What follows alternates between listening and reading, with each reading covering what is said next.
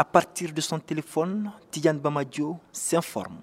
Selon lui, en plus de son aspect pratique, comparé aux autres médiums, la radio informe, éduque et sensibilise.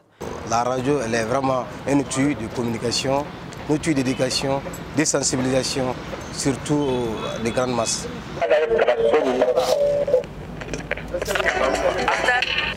Naviguant entre différentes fréquences pour se tenir informé en temps réel, Alassane Sissé pense que la radio est un puissant outil qui, si elle est bien utilisée, peut contribuer à promouvoir la paix au Mali.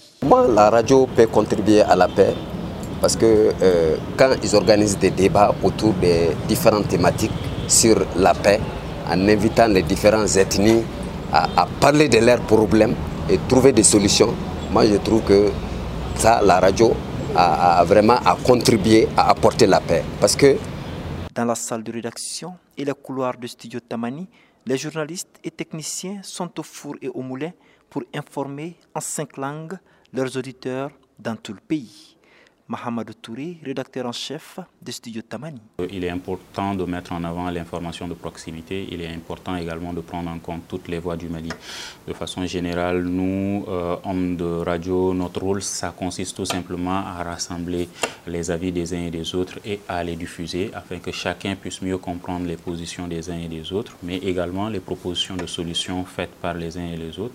Cette journée du 13 février a été une occasion pour le studio Tamani de regrouper journalistes, techniciens et auditeurs au sein de la maison de la presse avec un objectif spécifique, adapter le contenu à l'attente des populations. Mohamed Touri. Il est souvent important, nous on parle généralement et c'est eux qui écoutent. Il est souvent très important que nous les écoutons également pour pouvoir mieux comprendre euh, leurs préoccupations et fournir de l'information qui pourrait peut-être être une solution à ces préoccupations. À l'instar du studio Tamani, elles sont nombreuses, les radios du Mali, qui depuis le début de la crise travaillent à instaurer un climat de vivre ensemble. Mohamed Danyoko pour VOA Afrique, Bamako.